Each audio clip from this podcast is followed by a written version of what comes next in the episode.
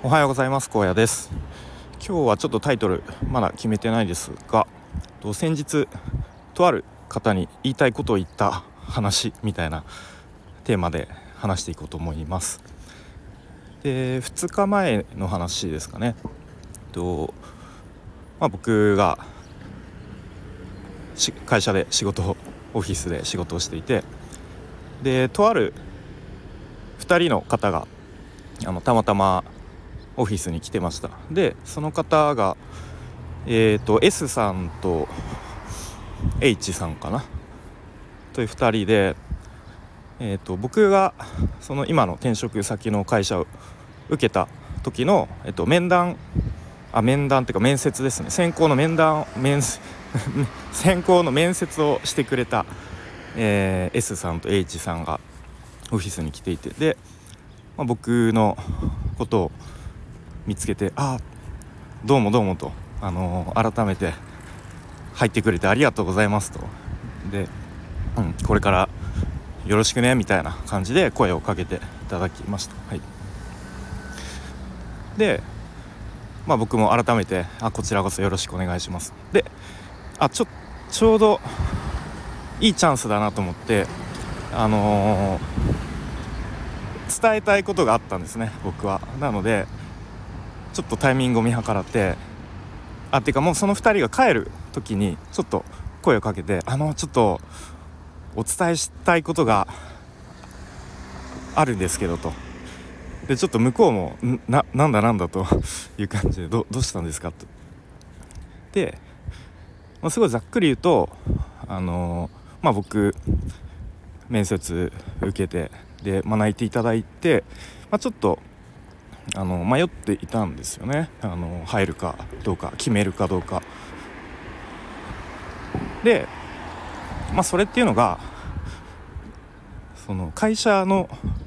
情報がなかなか探しても出てこなかったと、うん、なのでその判断材料がすごい少なくてまあそれで迷ったっていうのが一つ理由だったのでもっと会社として情報を発信していくべきだと思いましたということをまあ意見をですねちょっとぶつけてみました。うん、で、まあ、やっぱり僕も入入ってみて改めてあこんなことやってるんだとかこんなことできるんだとか、まあ、それこそ僕で言うと、まあ、ウェブウェブ関係のこととかあとは、まあ、なんかシステム構築の、うんまあ、要件定義をできたりとかその営業系の職種でもそういうちょっと、うん、ウェブ関係のことに携われたりとかするんだっていうのをが分かってで僕は改めてあ入ってよかったなと思っていますと、うん、でもそういうのってあの入入らなければ分かんなかったからもっとうんまあ、例えば採用チームとして発信するとかあとはその採用チームじゃなくてもその社員目線での、何か記事を、えー、発信するとかそれこそ今だったら Wantedly とか、まあ、あとノートとかでも結構企業としてやってる会社ありますよね。うん、そういうふうに結構発信していくことって大事かなと思いましたということを伝えて。で多分そういうふうにしていくと例えば今回の僕の転職活動においてはもし多分そういう営業系の職種でもこんなことできますというのがあれば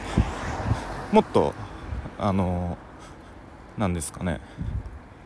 判断材料が多くなったというか、うん、でそういうふうに同じように IT 系 IT 系ウェブ系とかに興味ある人がその会社に興味持ってくれるんじゃないですか？みたいなことを、まあ、ちょっと偉そうに言ってみたんですね。うん。まあ、でもその時すごくその2人はあの笑顔で話ちゃんと聞いてくれてああなるほどとでこの会社はいろいろあのやりたいことできる会社なんでまあ荒野さんがねいずれ、まあ、もうちょっとこう仕事を慣れてきたらぜひぜひそういうのどんどんやってみてややってくれちゃって OK ですよみたいなことを言ってくれましたね。うん、という感じでなんかまだ入ったばっかりなのにいろいろとこう中中途採用に関しての意見をちょっとぶつけてみましたというそんな話ですね。うん、まあでもなんか決して僕はなんかちょっと、まあ、もしかしたら向こうとしてはちょっとあの入入ったばかりでちょっと出しゃばってるなこいつと思われたかもしれませんが、まあ、僕はそれぐらいの方がいいかなと思っていて、うん、あんまり遠慮して縮こまっててもあんまりいいことはないかなと思うので、まあ、伝えたいことは伝えて、まあ、それがどう受け取られたか分かりませんが、うん、まあでも少しでも